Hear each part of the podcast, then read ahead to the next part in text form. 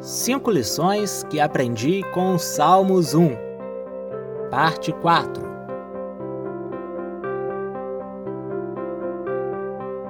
Feliz é aquele que não segue o conselho dos perversos, não se detém no caminho dos pecadores, nem se junta à roda dos zombadores.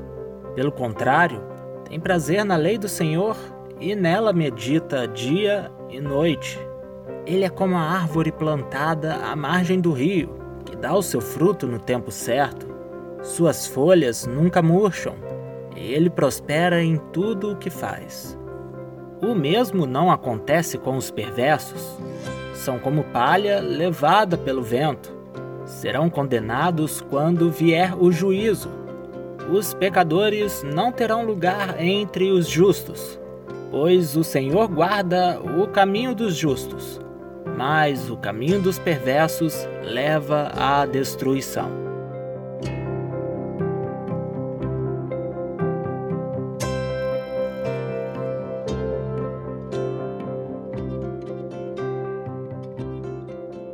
O caminho daqueles que seguem a Deus é totalmente diferente do caminho daqueles que seguem a iniquidade.